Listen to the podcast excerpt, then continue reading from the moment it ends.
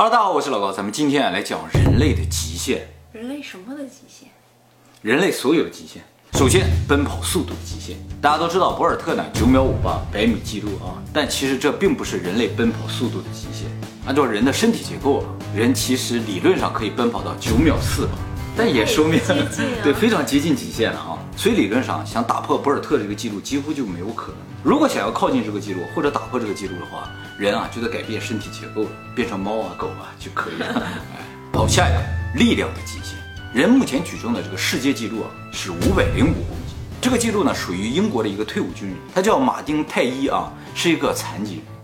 他呢年轻的时候在阿富汗服役，然后呢和恐怖分子撞到一起去了，受伤了就残疾了。那么他在二零一九年五月六号参加这个大力士比赛的时候，就举起了五百零五公斤的重量，他是呃，哪里残疾了？腿残疾了，还能举起来？他是坐举，坐举举起来的东西会更重一些吗？对，坐举会举起来更重的重量。哎，奥运会上最大公斤级的就一百零五公斤级以上了举重的世界纪录呢是抓举二百一十二公斤，挺举二百六十三公斤。也就是说，他这个坐举啊，一举比奥运会的两个重量加一块儿还多。就是他能把你两个一起抓起来。当然了，奥运会主要是难度，要把那个东西举过头的，他这个不用，就提起来。提起来就可以。哎，还有一个重量的记录呢，是《权力的游戏》里边那个魔山，嗯，他创造了，就是人背东西的记录，六百多公斤，走了五步。下一个人反应速度的极限，目前已知啊，人反应的速度呢，普通人的极限大概是零点二秒左右，专业运动员或者受训练的人啊，可以达到零点一秒，但是不能超过零点一秒。这就是人反应速度的极限啊！当然，反应速度分视觉反应速度和听觉反应速度，人的听觉反应速度要好一点，所以理论上盲人的反应速度要比正常人要快。也正因为人的反应速度是零点一秒，所以呢，百米比赛的时候你发令枪，枪一响，如果你启动的动作在枪响之后零点一秒之内，就算你抢跑；枪响之后你跑，也有可能被判抢跑。哎，下一个体温的极限，人正常的体温呢大概三十六度多，这个温度啊只要上升一度或者下降一度啊，都会引起各种各样不正常的状态啊。当人体体温降到三十三度以下，或者是高于四十度的时候，人几乎就无法正常思考。当人的体温降到三十度以下，或者升到四十二度以上的时候，人就会失去意识，就有生命危险。那么人的体温降到二十四度以下的话，人心脏就会停止工作了。那么当人的体温升到四十五度以上，脑啊身体组织就会产生永久性损伤，人也就基本上离死不远了。历史上检测过人体最高的温度呢，是一九八零年的时候，美国亚特兰大的一个男子因为中暑送到医院去啊，检测他的体温呢有四十六点五度，抢救了一个月才抢救回来。但是他曾经体温达到四十六点五度，也就是身体可能会有一些地方已经有永久损伤。下一个重力的极限啊，就是人能够承受最大多大的重力。理论上，人的骨骼是可以支撑九十倍重力。哇超过九十倍重力，人的骨头就碎了。但是考虑到人的骨架的话，身体结构的话，最高呢能承受三十一倍重力左右。但是呢，这都是理论上的，真实情况呢，正常人啊一般承受不了五倍以上的重力。靠近五倍重力的时候，就开始出现恶心、头疼这种症状。哎，超过五倍重力了，就失去意识。那么有一些飞行员啊，受过专业的训练了吧，他可以承受十几倍的重力，但是也坚持不了太久。哎，时间长了也会失去知觉的。下一个人不睡觉的极限。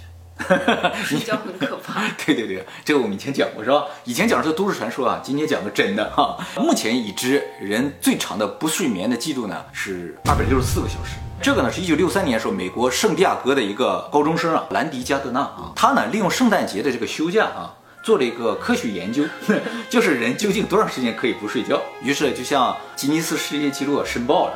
然后呢，医生还有专业的认证人员都到他家来了啊，做了各种各样的准备之后，他就搁那凳子上坐着，然后就开始测试。最终呢，有十一天之后，他实在坚持不住了，睡着了。那么在他参加这个挑战之前啊，他就是一个普通人，他每天生活很规律，他没有做过特殊训练。没有。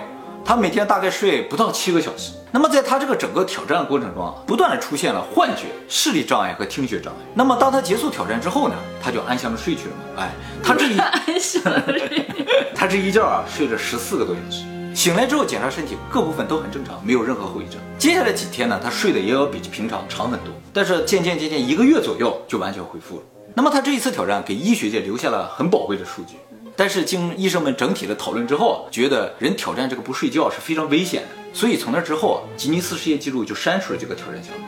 那么除此之外呢，虽然没有被公认啊，美国新泽西的一个男子声称他一辈子没睡过觉。哎，这个人呢叫阿尔伯特·赫平啊，他宣称自己呢一直就没睡过觉。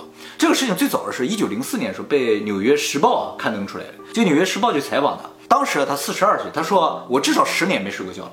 他自己说他这个事情的起因是在二十一岁的时候，他获得第一个孩子的时候，他在哪儿获得的？呃，就是他第一次当爸爸的时候吧。那么他就为了照顾这个孩子，啊，每天晚上就要起夜嘛。从那时候他就开始有点睡不着觉了。后来呢，他老婆因为什么原因过世，从那之后他就再也没睡过觉了。好爸爸，呃，相当好的爸爸啊。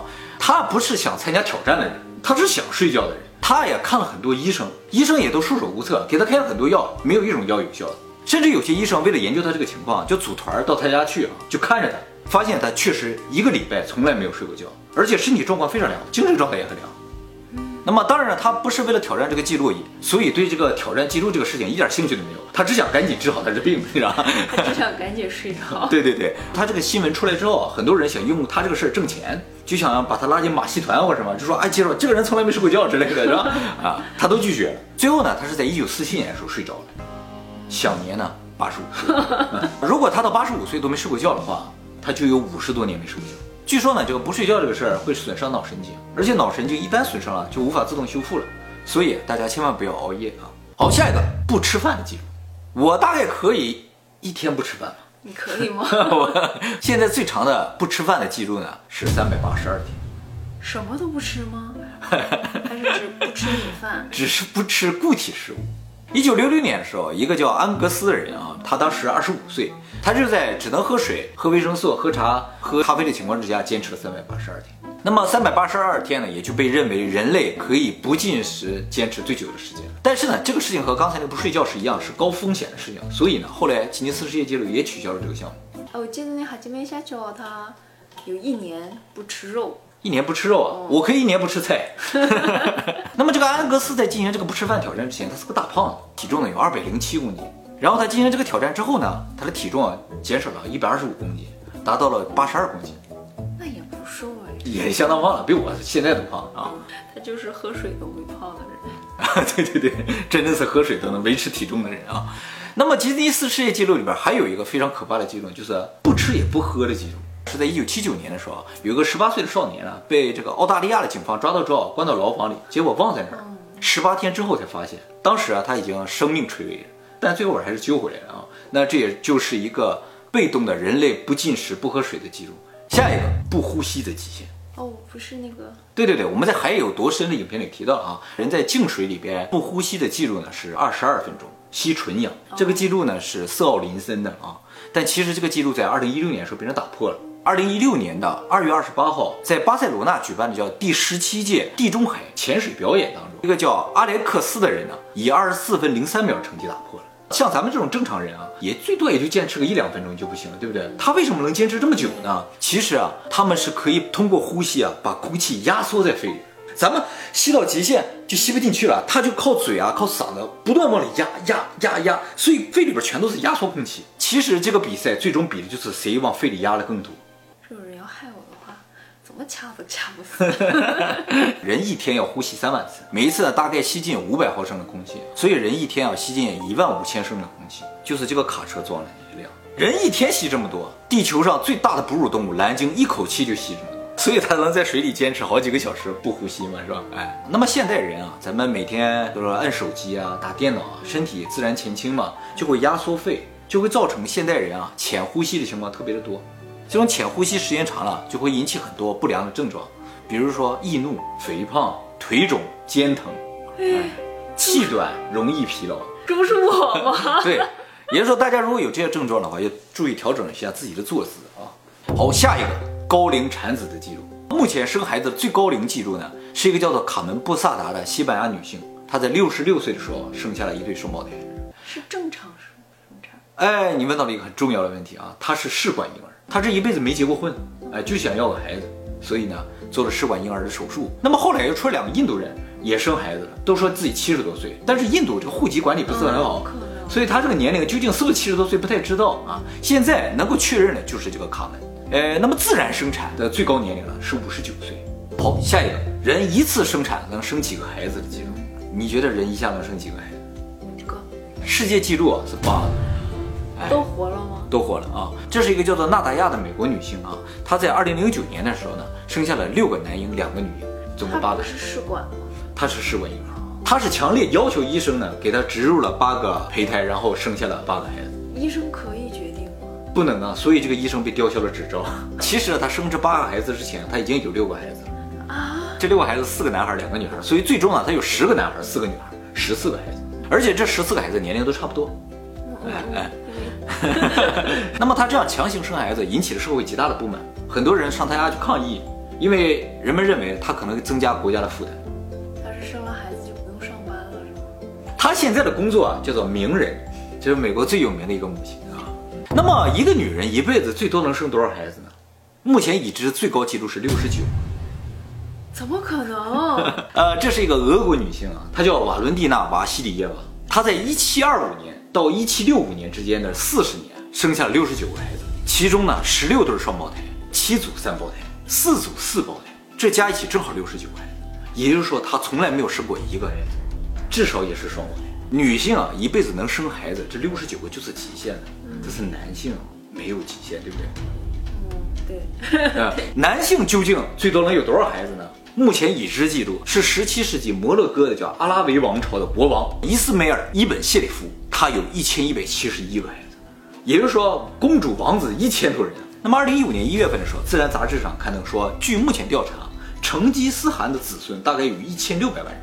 于是反推啊，成吉思汗当年可能有上百个孩子。那么跟出生相关有一个非常有意思的记录啊，就是叫生日相同的几代人记录，就是你们全家啊有几代人生日一样。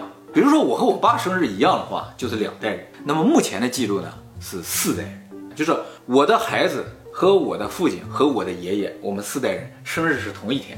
这样的家庭全世界有六个，四个在美国，一个在日本，一个在芬兰。可是现在人经常选择那天剖腹之类的。可以控制的是吧？多多少少。那么在这个记录里边还有一个更狠的，就是有多少代人在二月二十九号是生日。哦，目前的记录呢是三代。哎，这这是一个英国人家庭，全世界就这一组。也有故意安排吧？可能故意有往这个方向努力啊。下一个寿命的极限，很遗憾的告诉各位啊，人的寿命是有极限的。我们在会员影片里也说了啊，人的寿命啊是由染色体上这个端粒的长短来决定的。也就是说，各位出生的时候寿命其实已经定了，自然寿命。那么目前啊，根据人类的基因啊推测，人类寿命的极限大概在一百二十五岁左右。这也符合目前观察的结果啊。美国阿尔伯特爱因斯坦医学院做出了一个调查，发现啊，近几百年来人类的平均寿命在不断的增长，但是极限寿命几乎没怎么变。就是我们上次介绍过，一八七五年出生的法国人珍妮卡尔本，他最终呢是活了一百二十二岁一百六十四天。考虑到一些外部因素的影响的话，他已经达到了极限。当然有印度人说他们活得更长。但是他们这个出生年龄不可考，所以说不管医学怎么进步啊，这可能就是极限。除非啊，他把你全身所有的器官都换了，包括你的身体的最基本的骨骼什么也都换了才行，或者是就把这个意识从大脑移出来，移到别的身体上，或者移到机器上去。目前没有发现意识的寿命。其实我们啊，真的无法判别意识是否死亡，因为我们现在判定死亡就是这个人不动了嘛。但是他意识活没活着，你真是不知道。所以说，根本上人如果解决了肉体的问题，人就真的有可能永生。好的，以上就是跟人相关的一些记录了啊。大家通过这个记录，可能感觉出人确实是挺强的啊。但其实这些记录，任何一个放到动物界都是比较弱的。这我们在人为什么人那个影片里提到说，人在速度啊、力量啊各方面都是比较弱的。那寿命也是。对对对。但是啊，人其实在身体结构上有一个事情特别的强，就是人的耐力特别强。人可能是陆地上耐力最好的。一般的动物，它如果奔跑的话，基本上十五分钟就是极限，但人可以跑二十四小时。那么关于二十四小时奔跑的世界纪录呢，是一个希腊人叫扬尼斯，他二十四小时奔跑了三百零三公里。他这个速度在全程马拉松来说的话，也算是相当相当不错的成绩了啊。那么人为什么耐力这么好呢？影响耐力的东西就是排热系统。所有的动物都是靠呼吸排热的，它们身上没有汗腺，所以它们呼吸速度的极限就决定了它们耐力的极限。而我们人类的排汗系统非常发达，完全不受呼吸速度的影响，所以就可以耐力更好。远古的时候，人怎么打猎？你知道吗？就是看见个鹿哈，你就跑过去吓唬它，那鹿啊就吓跑了，然后你再跑过去吓唬它，它就又吓跑了，你就一天都跟着它，最后鹿活活累死。啊，远古人是这样打猎的，因为人的体能好，他就一下就拼命跑，然后你过去去吓唬它，它很快的就累死。现在非洲的一些原始部落也都是这样打猎的。那非洲人肯定耐力好。但话说回来啊，这个事儿啊，非常非常的不自然，因为啊，这是一个非常低效率的打猎方式。嗯，你是可以把它活活累死，但是在这个过程中，你可能被其他动物抢了食物，你也可能受到其他动物的攻击。我也饿呀。对呀，你打个猎的话一天 才能打着，那怎么能行呢？鹿怎么可能一天就累死了？啊，对啊，他如果一天累不死，你还得继续去追他，对不对？这也就说明人的这种耐力好，根本就不可能是自然进化而产生，因为光靠耐力好是很难打到猎的。那么人耐力好是为什么而设计的呢？很明显是为了人可以不停工作而设计，也就是说人耐力好纯粹是为了现代社会而设计，它和进化论是反的。就跟长颈鹿，哎，没错，就是这么回事儿。准备好的。对，按理来说应该是先有了人类社会，然后呢不能够长时间工作了，就渐渐被淘汰了，完剩下的能长时间工作了。但其实不是这样，人事先已经准备好了，要准备长期工作了。我还没有准备好，你没准备好，所以很有可能人的进化就是已经事先被定好了。你现在不管是怎么样的一个状态，都是为了以后的某一天做着准备。人类的发展是已经定局的，未来是定下来的。所以你说咱们这个时间是在正向流动还是在逆向流动呢？啊，未来是确定的话，时间一定是在逆向流动，只是我们感觉不出来而已。没有人生下来就是为了享福做着准备。你吗？那么我刚才说了，陆地上最好的动物是人啊。那么海里的动物普遍体力都比较好。随便举个例子，比如说海豚，海豚啊从来就不休息，二十四小时都在动，所以一度认为海豚可能是不睡觉的。后来啊，经过观测发现啊。海豚会时不时的左眼半闭，或者时不时右眼半闭。大家知道，海豚左右脑是在交替睡觉的。哇，好高级！这才叫进化。